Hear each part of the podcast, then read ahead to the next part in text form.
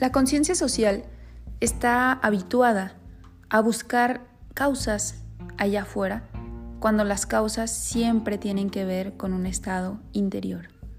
Allá afuera, en el mundo visible, nunca será posible encontrar una razón o la raíz de que algo suceda, tal cual como sucede con una plantita. Sabemos que una plantita creció porque previamente hubo una semilla sembrada en la tierra que no podíamos percibir, pero es esa semilla la que da paso incluso a una plantita pequeña o al más alto de los árboles. En este capítulo, en este episodio, indagaremos sobre nuestro estado emocional y empezaremos a retomar la responsabilidad que tenemos sobre nuestras emociones, porque de otro modo, el dirigir nuestra vida será un hecho absolutamente imposible. ¿Estás listo? ¿Estás lista? Empecemos.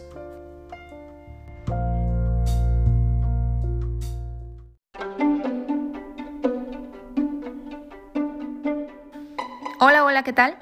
Soy Stephanie Banda y nuevamente te doy la bienvenida a este podcast que está dedicado a acompañarte en el emocionante y a la vez misterioso proceso de autoconocimiento.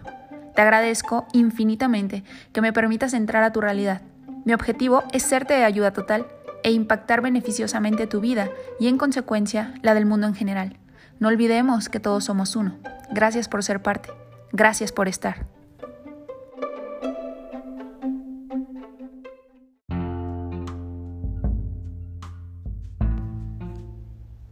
Tal vez en algunos momentos de tu vida, no sé si en estos momentos también, te has encontrado culpando a las personas, las situaciones, este momento, el clima incluso, de tu estado emocional. No sé si lo has notado, pero siempre que una persona se siente de algún modo, regularmente tiende a ¿cómo, se, ¿cómo es esta palabra? Tiende a relacionar lo que está viviendo con su situación emocional. Este tipo de argumentación en donde mis emociones dependen de lo externo es una absoluta falacia, es una absoluta ilusión.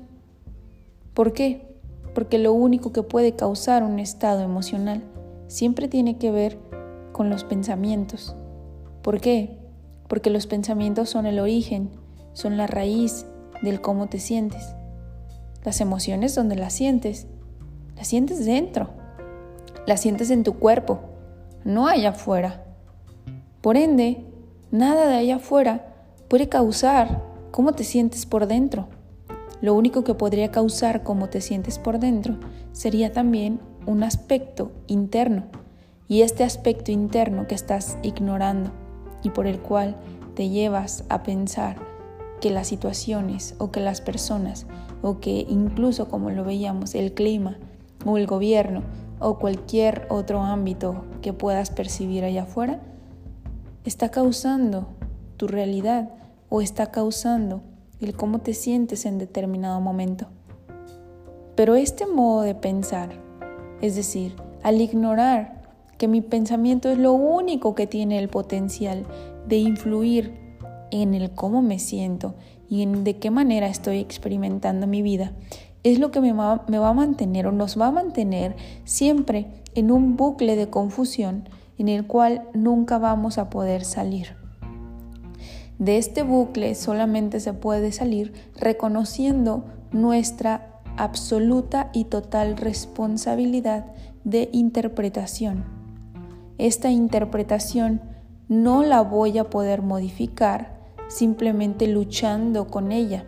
Es decir, muchas veces cuando empiezo a trabajar esto con mis pacientes em, más a detalle, eh, superficialmente les puedo dar un ejemplo.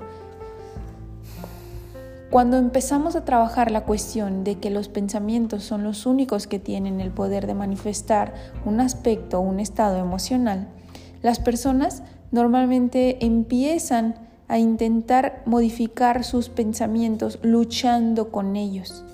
Luchan con sus pensamientos. Entran en esta pelea que tal vez entre comillas ya no se lleva allá afuera, pero ahora peleo de manera interna. ¿Y qué creen? El exterior solo refleja nuestro estado interno. Entonces esta pelea interna que no se ha sabido soltar, que no se ha sabido trabajar, sigue generando los mismos resultados. Es decir, no se trata de, ah, ok, ya reconocí que mi pensamiento es lo que me está creando mi emoción. Ah, pues ahora peleo y lucho. No, no, no, a ver, no debo de percibir esto, no, no, no, no debo de percibir esto porque esto está mal y esto me hace sentir mal y entonces esto, mm, ¿cómo lo cambio? Y lo quiero cambiar a base de mucho esfuerzo.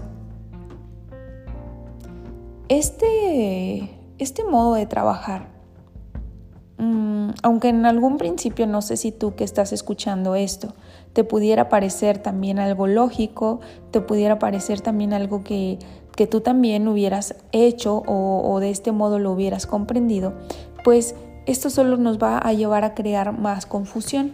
¿Por qué? Porque lo primero que hay que reconocer para que una vez que ya nos dimos cuenta que el pensamiento es lo que está generando mi estado emocional, lo primero que tengo que llevar a cabo es un reconocimiento de que mi percepción no la puedo quitar peleando con ella, sino simplemente dejando de darle mi atención. Y al yo poder, para yo poder dejar de darle mi atención, tengo que empezar a reconocer que toda interpretación que yo dé sobre lo que estoy percibiendo o viendo no es real. Yo sé que esto pudiera causar un tanto de conflicto porque estamos acostumbrados a que cada quien, cada persona tiene su verdad y todas las verdades son válidas. Y pero bueno, si todas las verdades son válidas, entonces ¿quién tiene la verdad?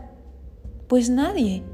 Nadie, porque el estarnos aferrando a estas definiciones internas, a, estas, a estos inventos de patrones de pensamiento que ya se nos han convertido en nuestra verdad solo porque no las hemos dejado de repetir, nos llevan a nublar nuestra visión.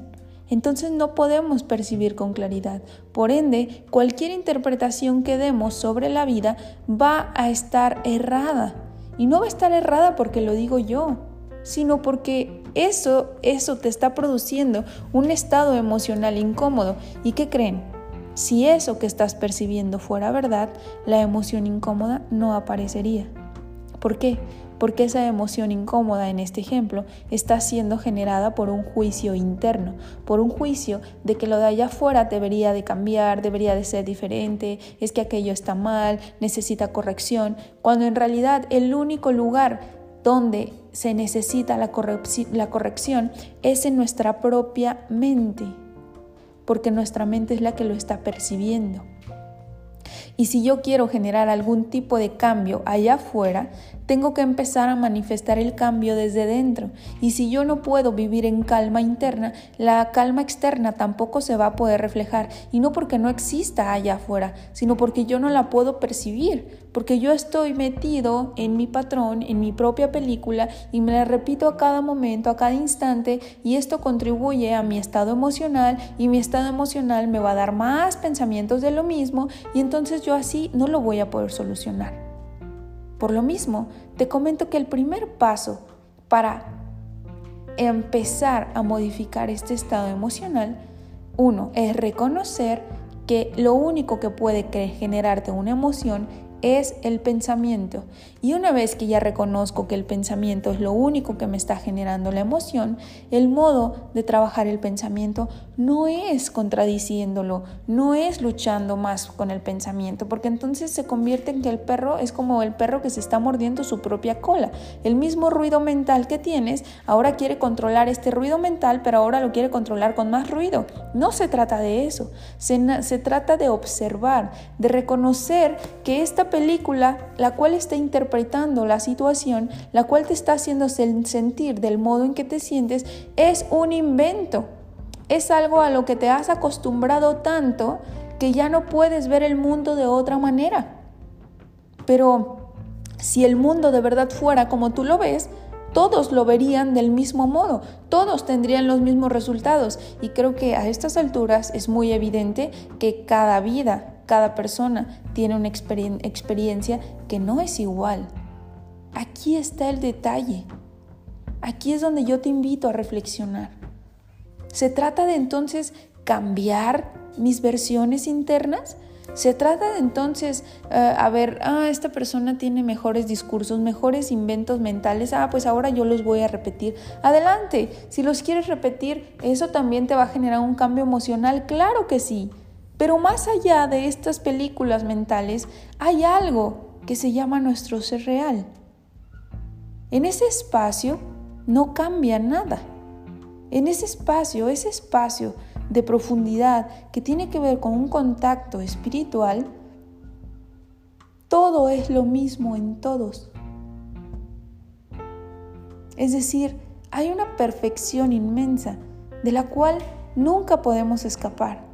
Pero también vamos a ser libres de querer, si queremos conflictuarnos las vidas, nuestras vidas, con nuestras propias películas e inventos mentales llenas de juicios, de prejuicios, de miedos, de apegos, adelante.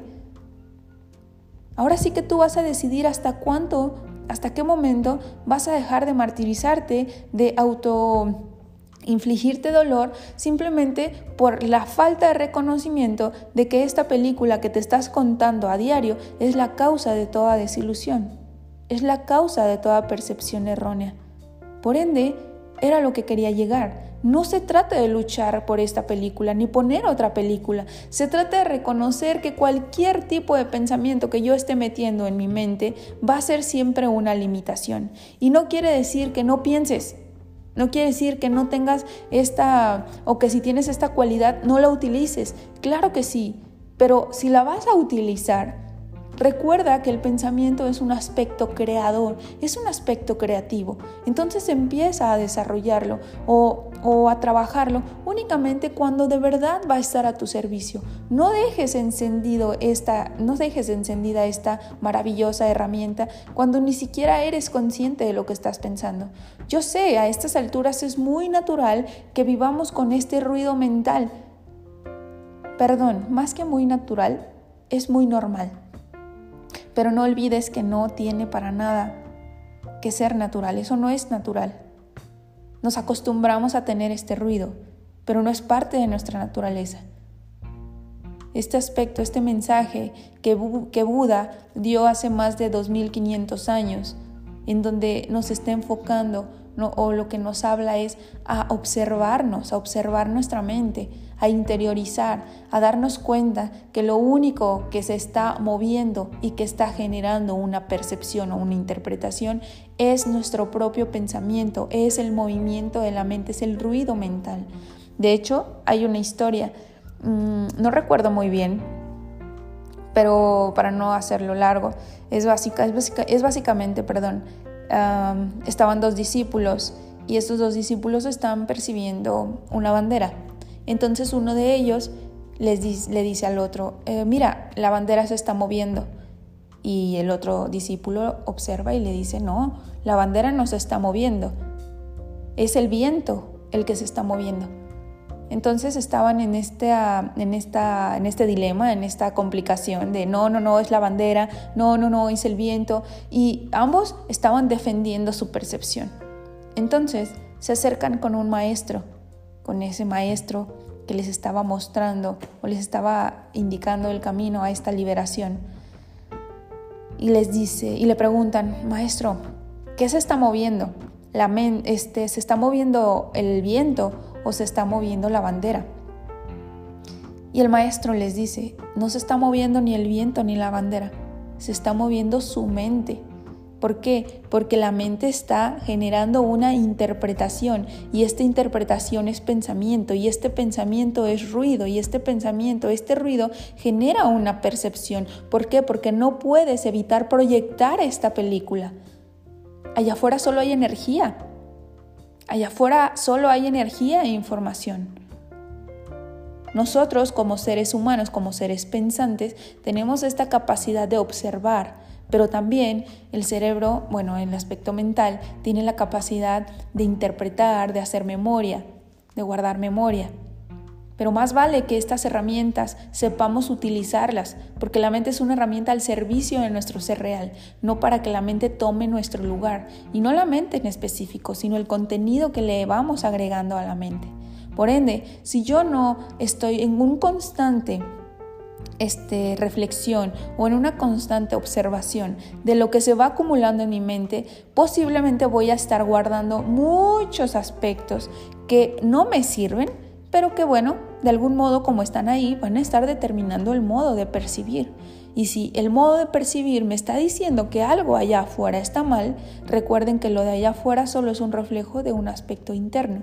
Por ende, yo solo puedo corregir eso externo trabajando con la causa y la causa siempre va a estar en el aspecto mental, ¿sí? Y aquí vemos cómo este aspecto mental es evidente que va a tener una influencia en el estado emocional que vayamos a ir experimentando.